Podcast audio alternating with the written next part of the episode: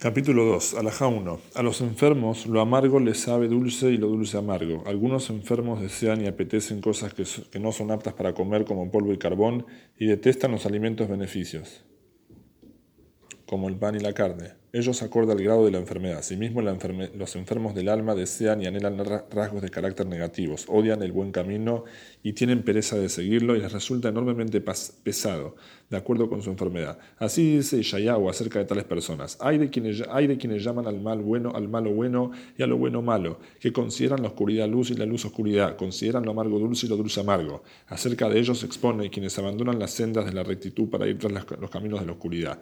¿Cuál es la cura para los enfermos de alma?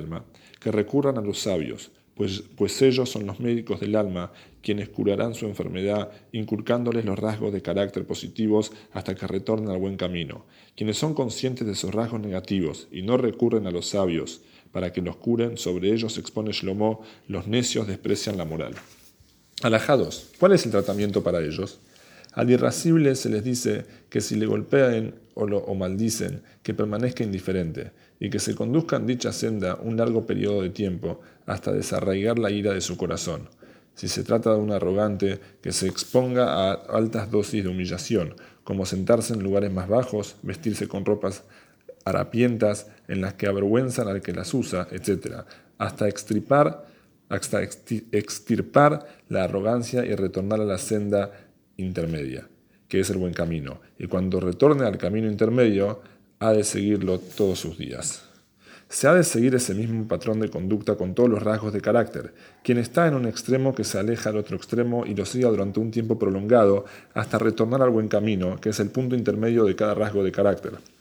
Alajá 3. Hay rasgos de carácter en los que está prohibido seguir la línea intermedia, sino hay que alejarse hacia el extremo opuesto, como la arrogancia, en cuyo caso el camino correcto no es que uno sea meramente modesto, sino que además de, se rebaja al extremo y mantenga su espíritu rebajado, o sea, el nivel del Hasid del capítulo anterior. Y por ello, acerca de Moshe Rabbeinu expone sumamente modesto, y no meramente modesto. Por lo tanto, los sabios encomendaron ser de espíritu muy rebajado. Y además dijeron, el arrogante niega la esencia, como expone, no sea que tu corazón se llene de orgullo y te olvides de Hashem Elohim.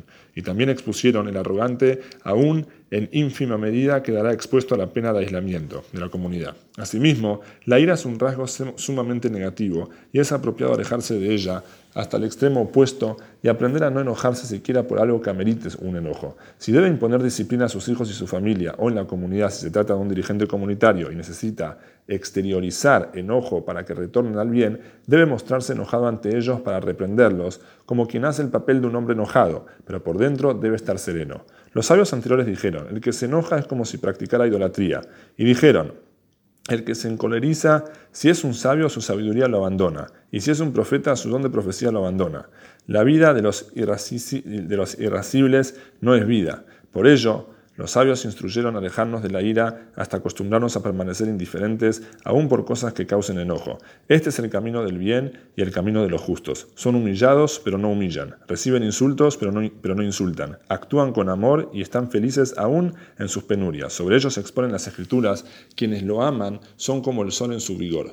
Alajá 4. Que el hombre siempre incremente su silencio y que hable solo palabras de sabiduría o lo referente a sus necesidades vitales se decía sobre Rab, discípulo del rabino Akadosh, que jamás en toda su vida habló de temas banales, lo cual constituye la conversación de la mayoría de las personas. E incluso sobre las necesidades físicas no se ha de hablar en demasía. En demasía. Sobre esto encomendaron los sabios, quien habla demasiado trae pecado, y dijeron, no hallé para el cuerpo nada mejor que el silencio. Incluso en, en lo relativo a la Torah y sabiduría, que las palabras del sabio sean breves, pero ricas en contenido. Así instruyeron los sabios. Siempre debe el maestro instruir a sus alumnos por el camino del de la síntesis. Pero si hay abundancia de palabras y pobreza de contenido, ellos necedad. Acerca de lo cual expone el versículo, el sueño se presenta con muchos temas y la voz del necio con muchas palabras. Alajá 5. El silencio es una cerca para la sabiduría. Por lo tanto, no hay que apresurarse en responder ni hablar en exceso. Hay que instruir a los estudiantes con calma y serenidad, sin gritos ni exceso de palabras. Así dijo Shlomo, las palabras de los sabios se escuchan en, serenidad. Alajá 6.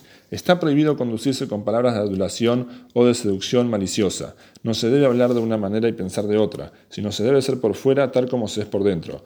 Lo que tenga en el corazón debe ser lo mismo que exprese verbalmente. Está prohibido engañar siquiera al gentil. ¿Cómo es ello? No se debe vender al gentil carne no apta ritualmente, como si lo fuera, ni tampoco un zapato de cuero de animal no faenado ritualmente como si fuera tal. Tampoco se debe insistir al prójimo para que se coma en su casa si sabe que no comerá, ni ofrecerle aperitivos si sabe que no lo aceptará. Tampoco se debe abrir para el prójimo un barril que de todos modos precisa abrir para vender, haciéndole creer que lo abre en su honor. Y lo mismo en casos similares. Está prohibido pronunciar siquiera una sola palabra de seducción maliciosa o engañosa, sino se debe hablar con la verdad, con un espíritu apropiado y el corazón puro de engaños y mentiras.